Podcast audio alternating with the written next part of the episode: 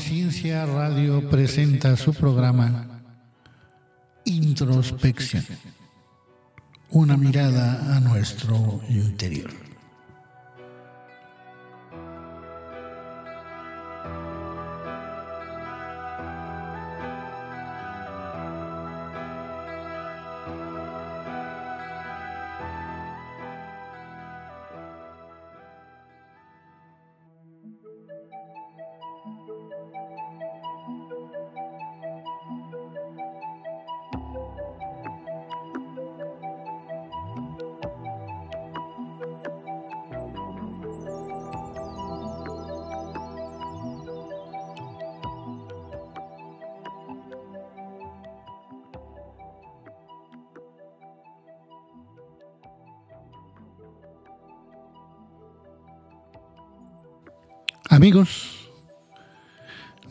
Con ustedes su programa Introspección, una mirada a nuestro interior.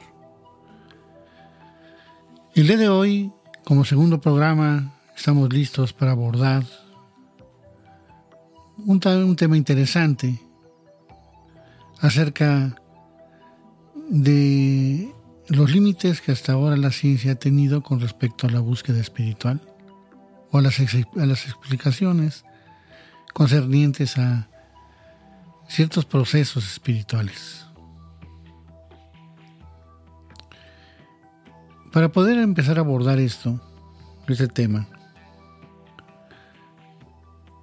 debo decir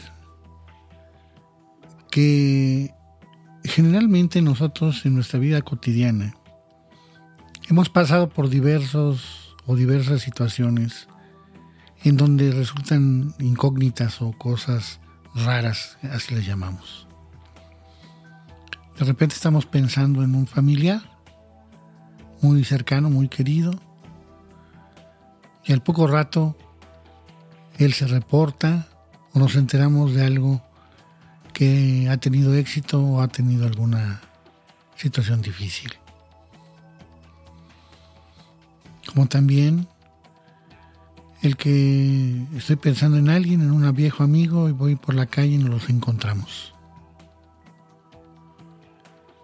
Estas situaciones, pues obvio, para nosotros resultan extrañas, decimos, son cosas extrañas de la vida, no suelen suceder y es obvio que no tienen una explicación.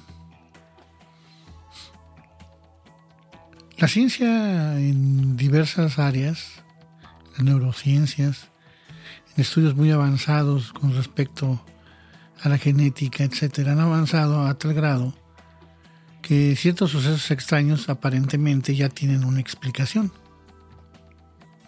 o están cerca de lograr la explicación. Pero no han llegado a una cuestión contundente y a lo largo de la historia hay muchos datos o sucesos que nos llevan a la reflexión. Por ejemplo, según nuestro diccionario de la lengua española, la palabra mito incluye varios aspectos. Nos dice más o menos así, historias completamente ficticias evocadas por la imaginación de un escritor. Obviamente eso no puede tener una base científica. Son historias sobre seres sobrenaturales, generalmente basadas en creencias religiosas o a menudo conocidas como mitos, mitología, entra en ese aspecto de la mitología. Por lo tanto, estos son subjetivos y varían de una cultura a otra. Cada cultura tiene sus mitos. Por lo tanto, no son verdades universales y no pueden tener una base científica. Otro punto de reflexión son lo que se llaman las percepciones extrasensoriales. Si bien estas no son anticientíficas y pueden o no ser subjetivas, estos podrían ser registros inusuales de observaciones y experimentos que por lo tanto pueden encontrarse posteriormente con una base científica. Como digo, la, la ciencia va avanzando en ciertos estudios y ciertas áreas y puede ser, ya están muy próximos, a ser confirmadas como verdades universales, cuando antes todavía era un mito. Bien, las limitaciones pues de la ciencia con respecto a la al terreno espiritual de la conciencia. Tenemos pues, y lo recordamos con respecto al programa pasado,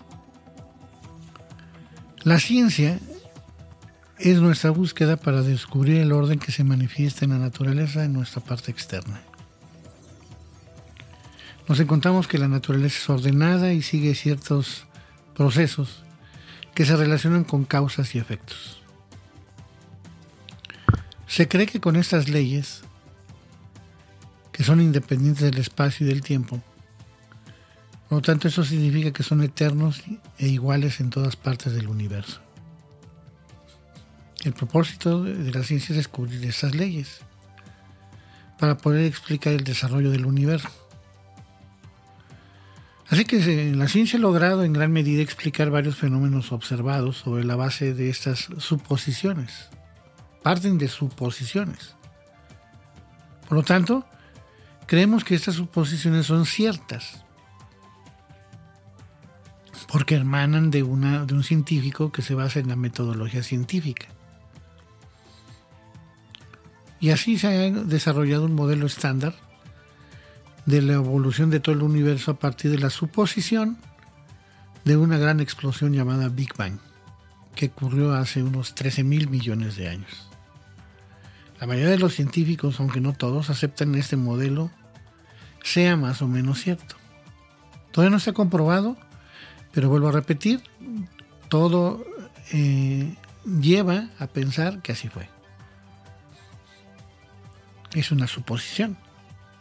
Parte de suposición, investigan y llegan a ciertos datos que si no vienen una verdad y una ley, se acerca mucho a ella. Sin embargo, hay dos lagunas importantes en esta, para nuestra comprensión en este terreno hasta el día de hoy. Bien no sabemos cómo se originó la vida en el universo a partir del Big Bang, o sea que nació de la nada y una gran explosión. Los científicos no han sido capaces de sintetizar en el laboratorio una célula viva o una ameba a partir de solo productos químicos o átomos muertos. Muchos científicos piensan que la vida es una propiedad emergente de la materia, pero en realidad no lo sabemos. Después de asumir la creación de la primera forma de vida, se tiene una teoría razonable de la evolución para explicar el origen de las, ahora sí, de todas las miles y miles de especies vivas que existen hasta el día de hoy. Pero partimos nuevamente de una suposición y que las investigaciones arrojan que todo va por ese terreno, por ese camino. Por el otro lado, no se sabe bien qué es la conciencia. El científico usa su conciencia por ejemplo, para hacer su ciencia. Pero su ciencia no puede explicar lo que está usando. Es increíble, ¿no? O sea, la conciencia no sabemos qué es, bien a bien, pero la utilizamos para hacer la ciencia.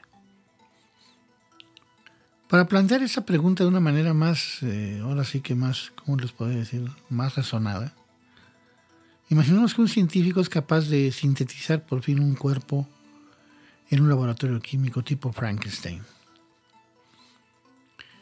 Y pone cada átomo exactamente en el lugar y en, el, en, que construye un ser humano en el momento preciso. La pregunta sería, ¿podrá esta persona darle vida a un cadáver?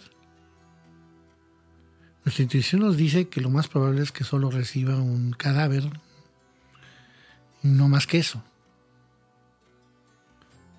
¿Cuál es la diferencia, por ejemplo, también entre un ordenador, una computadora y un ser humano? Las computadoras tienen memoria, pueden pensar y calcular más rápido que nosotros en algunos aspectos. Los científicos incluso están programando ordenadores o computadoras para responder con sentimientos. Pero el ordenador no es consciente de sí mismo. Soy consciente de mi cuerpo, mis pensamientos y mi estado de conciencia. La ciencia no sabe cómo surge esa conciencia. Lo que la ciencia sabe casi es seguro y lo han ido probando repetidamente, es ciertas áreas de la ciencia en donde pueden decir si esto es, eh, ciertas experiencias son científicas realmente o anticientíficas, por lo cual los desechan. Pero hay muchos casos todavía que están más allá de la explicación de la ciencia. Por ejemplo, la telepatía y la percepción extrasensorial están más allá aún de la ciencia. Pero todavía no se puede asegurar que esto sea científico. Pero tampoco puede negarse o decir que son falsos. Son aspectos todavía que la ciencia está tratando de encontrar una explicación. La búsqueda espiritual de los, nosotros, los seres humanos, nos debe de llevar a comprender la forma en que funciona nuestra conciencia a través de la observación y la percepción, que se liberan de los elementos subjetivos de nuestra personalidad, de lo que nosotros somos. Todos tenemos dentro de nuestra conciencia tanto lo aspecto personal como también lo universal. Tenemos, contenemos todo lo que es la humanidad. Lo personal, por ejemplo, son nuestros pensamientos propios y las opiniones que nos hemos, hemos creado a lo largo de nuestra vida. Hemos creado con respecto a eso nuestra propia memoria y el conocimiento que hemos adquirido a través de esto. Todo eso también obviamente depende del lugar en donde nacemos y crecemos porque se implementan ideologías y conceptos eh, de cada área, de cada zona, dependiendo también de la religión y de la búsqueda de cada persona, de los padres. La búsqueda espiritual entonces es una búsqueda para descubrir la realidad a través de la conciencia y de la percepción directa liberada de las aportaciones subjetivas de nuestra personalidad, del pensamiento y de la memoria. Eh, una palabra y un tema muy importante que la ciencia le saca ronchas es la religión. Desafortunadamente en el mundo occidental donde vivimos nosotros, la religión ha llegado a ser considerada como un sinónimo de creencia. Y la investigación de, de la religión ha dejado de existir, ha sido suprimida y a quien intenta hacer una investigación sobre la religión puede considerarse muy próximo a ser un hereje. Hay una diferencia con respecto a las eh, eh, religiones orientales, en donde pues también hay creencias, hay mitos, rituales. Pero sí ocurre que en, en Oriente, en India, allá en Japón, China, etcétera, si hay una larga tradición de investigación sobre lo que es verdadero y de lo que es falso, acerca de lo que ellos consideran su religión. Tratan de hacer una investigación de lo que es real y de lo que es ilusorio. Por ejemplo, el Buda señaló que todo dolor y sufrimiento psicológico nace de la, ilusión. Por lo tanto, puede terminar, puede llegar a su fin. Y este es el fin último del budismo. Esta liberación de toda ilusión es la esencia de la búsqueda espiritual. No estoy diciendo que las religiones orientales son mejores que las occidentales, ¿no? Lo que estoy diciendo nada más es poner sus debilidades y sus, virtudes. En Occidente la religión ha servido para matizar diferentes problemas sociales que han ocurrido a lo largo de la historia de la humanidad ha sido el elemento con el cual se ha podido controlar a una sociedad que no sé que pues la controlan a través de una creencia y de una suposición muy muy bien implantada en la fe el cual a la, a la gente le causa terror o miedo verdad de realizar o llevar a cabo algo indebido dentro de ese proceso. Lo único que hice es hacer una acotación de que la investigación mm, de la, de la religión, de lo que yo creo y de lo que es mi religión, en donde hemos sido educados, en el mundo occidental sí se ha dejado de investigar. Porque hubo el momento terrible de la historia de la humanidad, a donde el que intentaba algo, pues era hereje, era colgado o quemado en la plaza pública. Bien, continuamos. Si consideramos que la religión es una creencia, entonces no tiene una base científica, ya que es personal, ¿verdad? Y no una verdad universal. Pero si consideramos que la esencia de la religión es el final de la ilusión, o sea, el término de la ilusión, entonces es una búsqueda para descubrir lo que es verdadero y lo que es falso. Eso debe de ser la esencia, esa, esa parte es importantísima. También se podría llamar, algo increíble que lo pueda decir, pero es desaprender lo falso a través de la percepción directa o de la comprensión. Ahorita le daremos ejemplos de la percepción directa, tanto en la ciencia como en la religión. Una mente que está liberada de toda ilusión, no está esperando nada, puede percibir lo que es, lo que es el, hecho concreto, sin ninguna distorsión. Y por lo tanto, las percepciones logradas así son tan objetivas y universales como los de la ciencia. La ciencia y la espiritualidad se convierten entonces en ese momento dos búsquedas complementarias para descubrir la religión, perdón, la realidad en la que vivimos. Ya que en un análisis de esta manera no existen las contradicciones entre ambas. Porque están llegando a un objetivo común. La ciencia es la búsqueda para descubrir el orden Nuevamente repito que se manifiesta en el mundo del espacio, el tiempo, la materia y la energía. Y la religión se convierte en la búsqueda para descubrir el orden en la conciencia a través del término de la ilusión. Pero la palabra religión lleva mucha carga. Porque la religión cae en la organización de, del, por ejemplo, de Jesús surge el cristianismo y se convierte en el que se cree que tiene el sustento de lo que Jesús dijo. Esa es la cuestión. El asunto es que la palabra religión, al tener tanta carga en el mundo occidental, también en el oriental, pues ya creemos nada más. Y aquí lo que estamos tratando de decir es que cuando la ciencia se manifiesta como lo expliqué, que es descubrir el orden que se manifiesta en el espacio, el tiempo, la materia y la energía,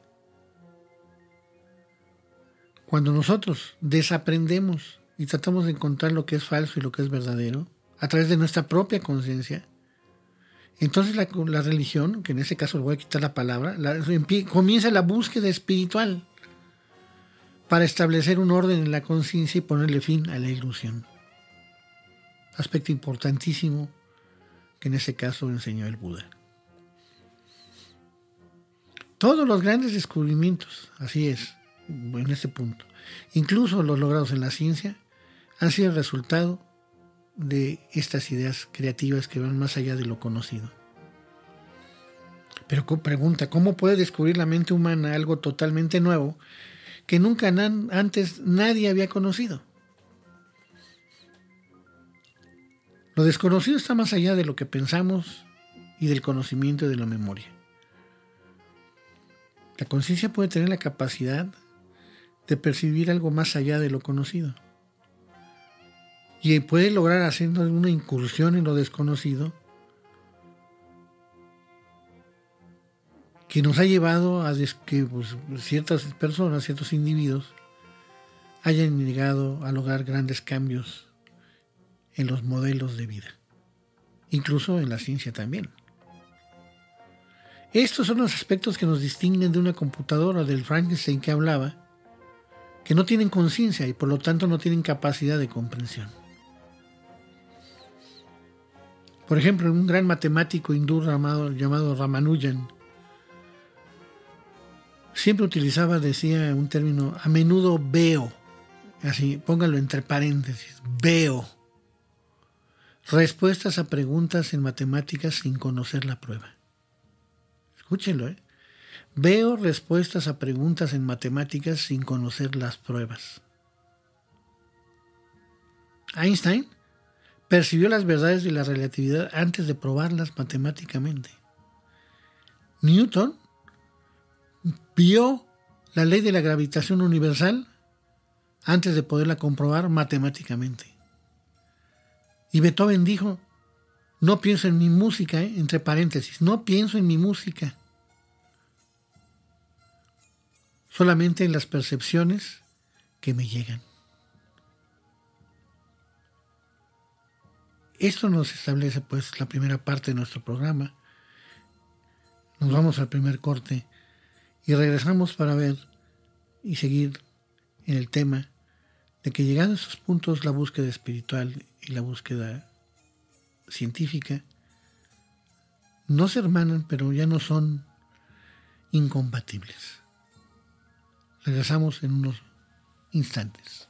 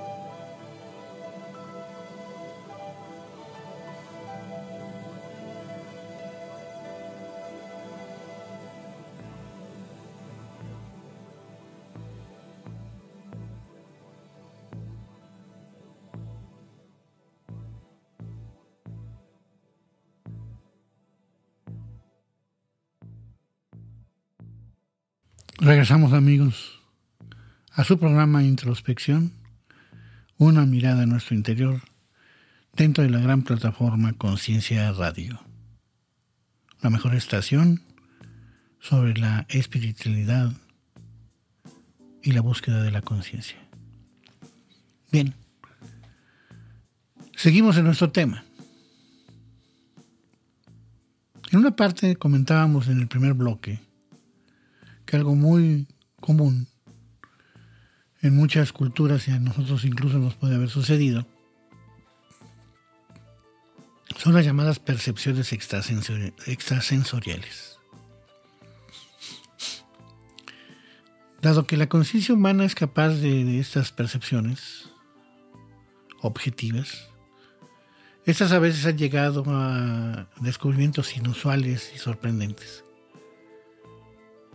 que ahora nos parecen ser que los corrobora la ciencia en sus investigaciones. Y ahí les va uno de estos ejemplos que por favor va a ser un poquito, es importante que lo haga, pero es a través de los libros y las tradiciones de la India, en donde explican casi con una precisión inusual la existencia del planeta Tierra y del universo en, el, en un año, en establecer el año casi preciso. En las antiguas escrituras hindúes, el Mahayana, etc., la del universo se divide en la Tierra en yugas, así le llaman ellos yugas que estos ocurren cíclicamente de acuerdo con un esquema que ellos han puesto.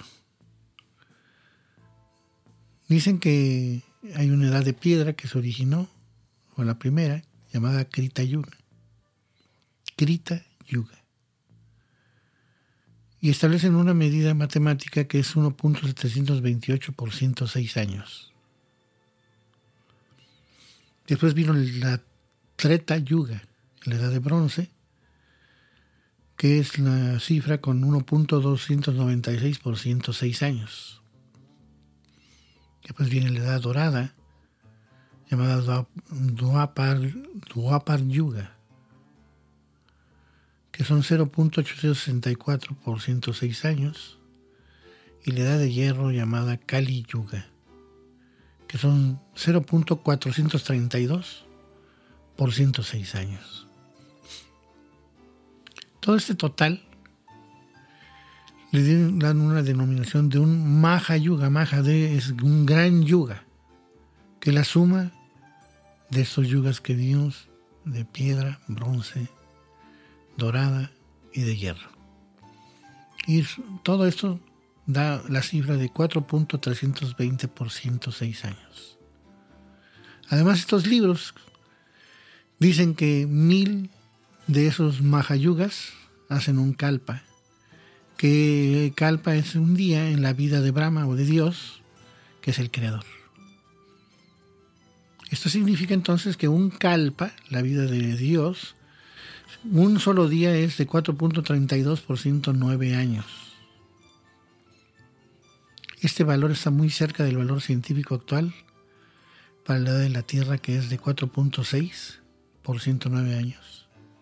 Y no está muy lejos del valor científico actual de para la edad del universo que es de aproximadamente 13 por 109 años. ¿Cómo llegaron estos antiguos sabios, pues, a una figura que es al menos del mismo orden de magnitud? Pregunta inicial, ¿fue un mito o una percepción? Dentro del esoterismo, fíjense nada más vamos a hablar de este tema. En la época de la teosofía de la segunda parte, después de Madame Blavatsky y de su esposo, el coronel Olcott, asumen el poder la señora Annie Besman y Charles Weber Leadbeater. Ambos escribieron un libro llamado Química Oculta. Trabajando en la ciudad de Adyar, Madras, publicaron este libro en el año 1908 llamado Química Oculta en el que escribieron que colocaban varios minerales frente a ellos, se hacían más pequeños que las partículas más pequeñas en ellos, y que estaban escribiendo lo que realmente veían, como la estructura dentro de cada elemento. Mencionaron que esos eran registros de observaciones y que no eran producto de su imaginación. Los hallazgos reportados en este libro se han comparado con el conocimiento científico moderno sobre la estructura de los núcleos en varios elementos y aunque no están de acuerdo en su totalidad, hay extraños paralelismos entre ellos que han sido documentados por los científicos modernos Arnie Karp y Phillips. Aparentemente hay otros medios para llegar a verdades a través de percepciones extrasensoriales que no conocemos en la ciencia. Eso es algo que nos debe quedar claro. De hecho, uno de los grandes científicos modernos dentro de esto, llamado Schrödinger, que fundó la mecánica de las ondas, fue el precursor de la mecánica cuántica moderna, estudió los libros de los Vedas y comentó que todo pensamiento terminaba en las orillas del Ganges y la ciencia moderna es simplemente redescubrir lo que estos sabios ya sabían. Esto quizás verdad puede ser una exageración, pero no le quita algo de la verdad. Es algo muy interesante. Por ejemplo, también.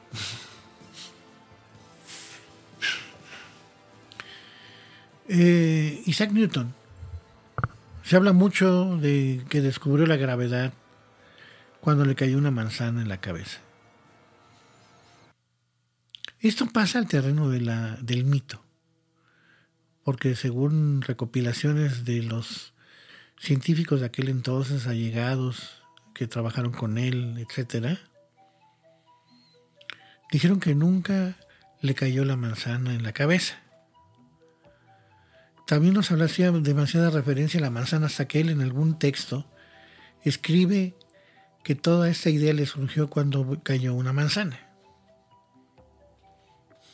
La pregunta que se hizo es, ¿por qué cae de manera vertical? y no cae de lado hacia un ángulo, etc. Y dice que en ese momento percibió, vio algo que tenía que explicar. ¿Y cómo lo iba a explicar? Obviamente con una metodología científica, con el método científico, con ecuaciones matemáticas. Pero ¿qué sucedió? En ese entonces eh, no existían, eh, ¿cómo les diré? Si no habían las matemáticas tan desarrolladas que pudieran explicar lo que él había visto, lo que él había percibido. Ese es, ese es el tema. Newton le sucede esto cuando tenía 23 años, en su aldea natal en Woolsthorpe, en Lincolnshire, Inglaterra. Él estaba huyendo de la peste bubónica Se cerraron las universidades en donde él estaba y no le quedó otra más que irse a, este lugar privado y reservado para sobrevivir a este periodo tan terrible de enfermedad. Que por cierto, desde el año 1665 al 66, dos años, logró encontrar esas matemáticas que necesitaba para explicar lo que él había visto en la caída de la manzana y desarrolla el cálculo diferencial e integral. Desarrolló la teoría de la luz, de la naturaleza de la luz, obviamente de la gravitación universal también, creó esas nuevas herramientas matemáticas y le dio a la física la solución a una cantidad enorme de problemas que se encontraban atorados porque no había un método matemático que lo pudiera explicar.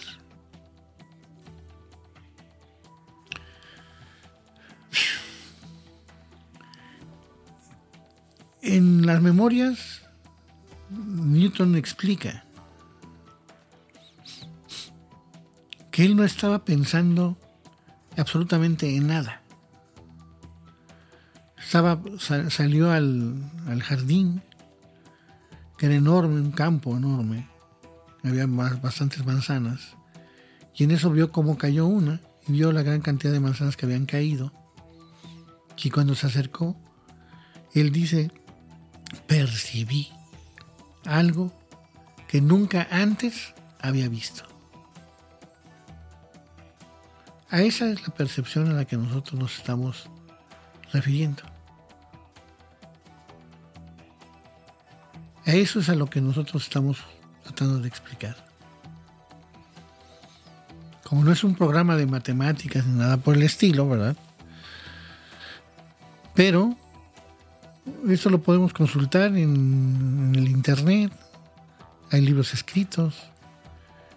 Hay muchísima información actualmente acerca de este gran científico que en este momento en el programa lo que nos impacta y nos interesa es explicar que esas percepciones cuando no hay nada de repente en la cabeza cuando no hay nada acumulado y no hay ningún propósito de buscar nada más, puede percibirse algo que la ciencia misma ellos no pueden explicar, pero después a través de esa ciencia y esa mentalidad matemática logran sintetizarla perfectamente y explicarla con sus ecuaciones. En la búsqueda espiritual es igual. Muchos de los grandes sabios que nos dan ejemplos y anécdotas acerca de cómo lograr darse cuenta de quién es uno mismo. Dicen que cuando debe cesa eh, por fin el pensamiento y deja de buscar. En ese silencio y tranquilidad, en donde no está presente nada, puede surgir en ese instante una nueva realidad. Esas dos son las formas que estamos tratando de parece o impactar es en el punto donde se hermanan de alguna manera la búsqueda espiritual y la búsqueda científica. Y vámonos alejando de eso, ¿verdad? Vámonos metiendo cada vez más a lo que es la introspección, a la búsqueda de cada uno de nosotros, que es el fin, en este caso, de nuestro programa.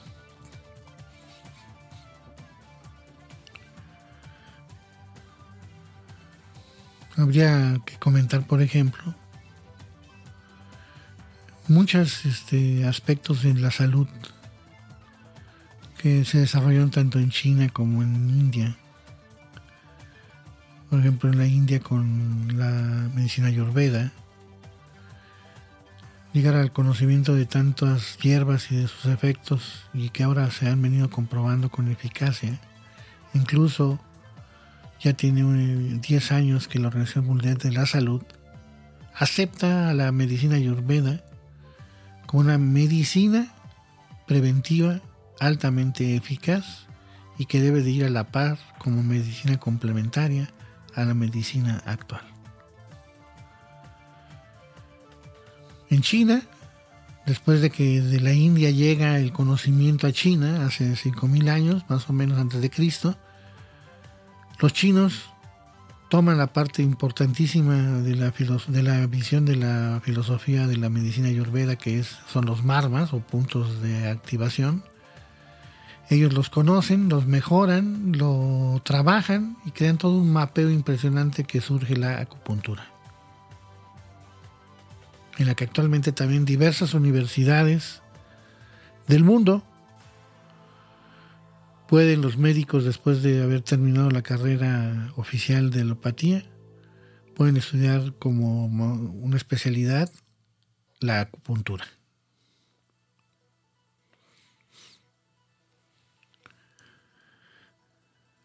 Es interesante cómo ambos ejemplos nos dicen, bueno, ¿y cómo le hicieron? Ellos no tenían la prueba y error de esos descubrir para estar haciendo experimentos. Lo que los científicos ahora le llaman el doble ciego o prueba, en donde pueden comprobar sus descubrimientos. La pregunta nuevamente que surgió desde el principio, ¿verdad? ¿Esto es mito o percepción?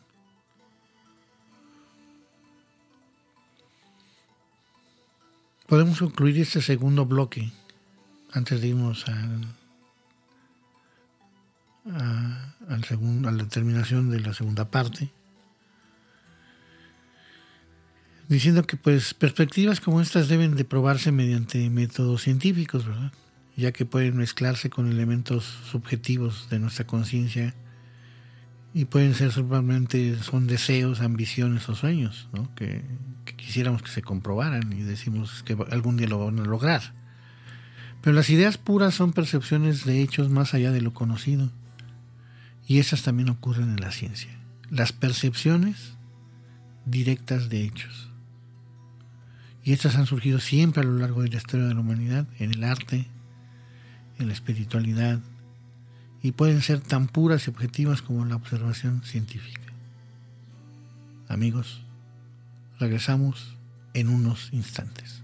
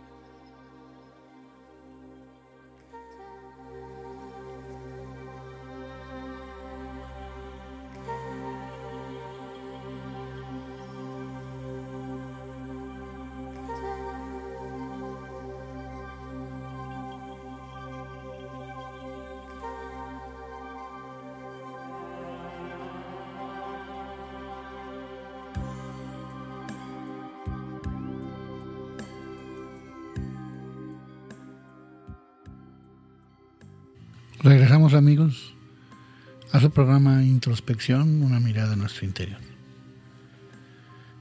En esta tercera parte dejemos pues ahora sí a un lado el aspecto científico y vayámonos a la parte que nos interesa muchísimo y que va a llevar la, la intención de este programa a lo largo de los programas subsecuentes.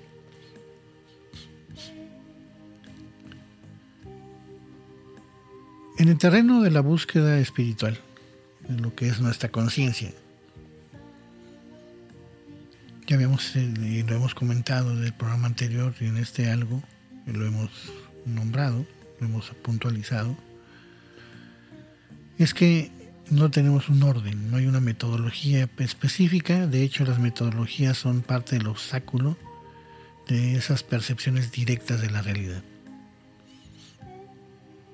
Decíamos en este, uno de los bloques de este programa, que la religión eh, surge a través de un personaje que nos ha dejado algún mensaje para que podamos cambiar nuestras vidas. Pero después la organización religiosa obstruye verdaderamente esta investigación y pasa al terreno de la creencia y de los dogmas. Cuando ya entra a este terreno, ya no hay investigación de lo que es, de lo que creo y de lo que somos, mucho menos de lo que es nuestra conciencia. Cesa la búsqueda espiritual. Cuando esto sucede, entonces, bueno, empezamos a tratar de buscar, tratemos más bien, hagamos un intento por buscar cuáles son los obstáculos más comunes del desorden que tenemos en nuestro interior. Uno de ellos, queda claro, la creencia. Otro importantísimo son los condicionamientos que se forman dentro de nuestro hogar, nuestros hogares al nacer, lo que proviene de nuestros padres, las escuelas, la sociedad, etc. Tenemos conceptos muy arraigados que es muy difícil cambiar y que no percibimos que son también un obstáculo porque la palabra condicionamiento es una condición, nos condiciona a dejar de buscar. Otro de los grandes obstáculos es el tratar de encontrar respuestas a todo, que no está mal desde el punto de vista de una investigación personal, pero más bien buscar todo, unas respuestas en las cosas que nosotros pensamos que nos van a dar, como puede ser una religión, nuevamente volvemos, o casarnos con una mujer, con una mujer con un hombre, o tener mucho dinero para lograr y tener todo lo que yo he pensado y lo que quiero. ¿Y por qué es un obstáculo? Porque empezamos, obviamente, a exteriorizar toda esa búsqueda, gastamos toda nuestra energía y concentración hacia los fines de conseguir por fuera lo que no tenemos por dentro. Incluso muchas cosas que hacemos a diario en nuestra vida actualmente lleva infinidad de actividades. Y cuando tratamos de encontrar un momento de paz y de tranquilidad y nos sentamos y estamos con nosotros mismos, no todos podemos soportar esa soledad o esa no hacer nada en nuestro interior. Inmediatamente buscamos un mecanismo de defensa, es salir a hacer algo porque no puedo estar conmigo mismo. Eso nos lleva a la idea perfecta de cómo parejas que llevan muchos años de matrimonio realmente no se han podido comunicar profundamente, aunque lleven 30, 40 años de casados. La comunicación nos ha dado porque nos ha permitido romper todas esas barreras de creencias e ideas de uno al otro y de solamente estar preocupados por los hijos o por lo que vamos a comer mañana, y nosotros venimos cargando una gran cantidad de desaliento, etcétera, que nos lleva incluso a rompimientos ya tardíos y que ahora pues obviamente ya, ya no, esto ya no ocurre, ya cada vez son más frecuentes y más rápidos.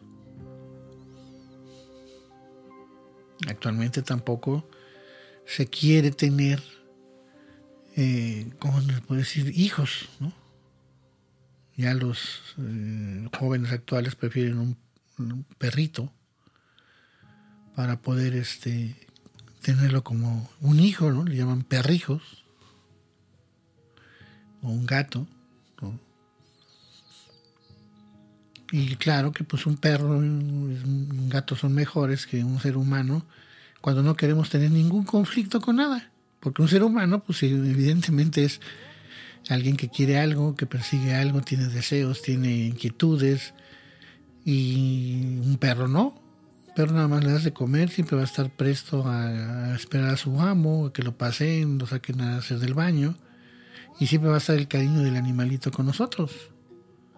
Pero no es posible que soportemos a otra persona que viva con nosotros, que nos diga las, nuestros defectos, que nos diga lo que estamos mal, porque eso no lo soportamos. Si estuvimos en un proceso verdaderamente de búsqueda de nosotros mismos, Deberíamos de aceptar eso que ocurre en la relación y en todas las relaciones de tipo humano, no nada más de pareja. El mundo es relación. No me conozco sino a través del otro. Entonces, aquel otro que es mi pareja me está haciendo ver lo que yo estoy, lo que yo estoy mal. Pero yo lo veo mal y entonces saco todo aquello que me veo mal de ella y empieza la discusión. Porque no soy capaz de aceptar que a lo mejor lo que me está diciendo son puntos que yo debo de prestar atención para mi interior, si es que quiero conocerme a mí mismo y tener una percepción directa de las cosas.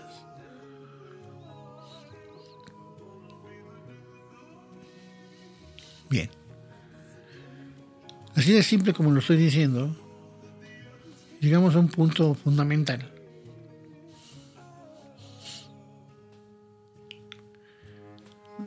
Qué es lo que nosotros queremos. No nosotros como programa, ¿eh? ni como plataforma, no, nosotros como especie humana, que hagamos, pero ¿qué es lo que queremos? ¿Le hemos encontrado sentido a la vida? ¿Sabemos qué estamos haciendo aquí? ¿Ya las respuestas que conocemos nos satisfacen? ¿Son suficientes para saber que esta vida es solamente pararse, tomar alimentos, tener a alguien con quien estar, tener hijos si quieren o no, ir a pasear al cine, conocer, conocer el mundo, etcétera, enfermarse y morir. Es un proceso, sí, todos vamos a morir. Pero hay formas de morir, ¿verdad? Cada quien debe de buscar, pues, una respuesta propia a esas preguntas preguntas fundamentales de toda búsqueda de uno acerca de uno mismo y de la vida. Hasta ahora, actualmente, no hay algo más que, que nos puedan decir de que esperemos que ocurra un milagro para que nos salven o que todo mejore, que llegue algo maravilloso que le va a dar de comer a toda la humanidad, en donde ya va a haber riqueza, ya nadie va a preocuparse de eso medida que pasa el tiempo y vamos analizando las situaciones, nos damos cuenta que esto no es así, no es posible. Sí, sería posible si los ricos ya empezamos a condicionar. Ya empezamos a condicionar que los ricos son los pobres, son los malos, los pobres no tenemos y sufrimos y empiezan las luchas sociales. Los modelos económicos no satisfacen totalmente las necesidades en ese terreno favorecen a unos, después desfavorecen a otros, después se cambian, los países logran cambiar de gobierno y entonces ahora se ayuda a los otros y se deja de ayudar a los primeros.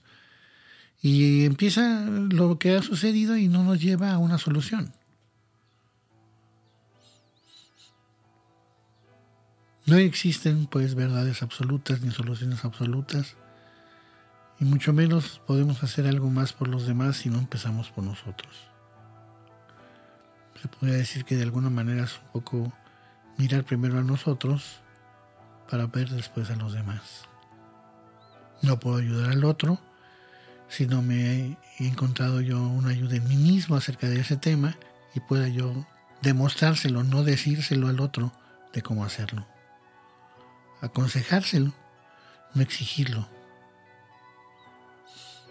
Pues lo dijimos en el programa anterior, que la congruencia entre lo que uno piensa, siente y dice debe de estar en la acción. Amigos, pues, doy por terminado ya casi este programa. A partir de ahora ya abordé dos programas acerca de esa visión y ahora empezaremos con temas específicos que estoy seguro que va a ser muy interesante. Eh, espérenlo y vamos a empezar ahora sí a abordar temas con respecto al diagrama, a todas estas este, técnicas de terapias de descodificación. Eh, hablaremos de temas acerca de lo que es el coaching ontogónico, etcétera, lo que es la masonería actualmente, qué es el esoterismo en la actualidad, eh, el New Age cómo repercutió, qué es todo esto y en qué época nos, eh, perdón, y qué, qué surge en esta época, qué hay, qué nos ofrece.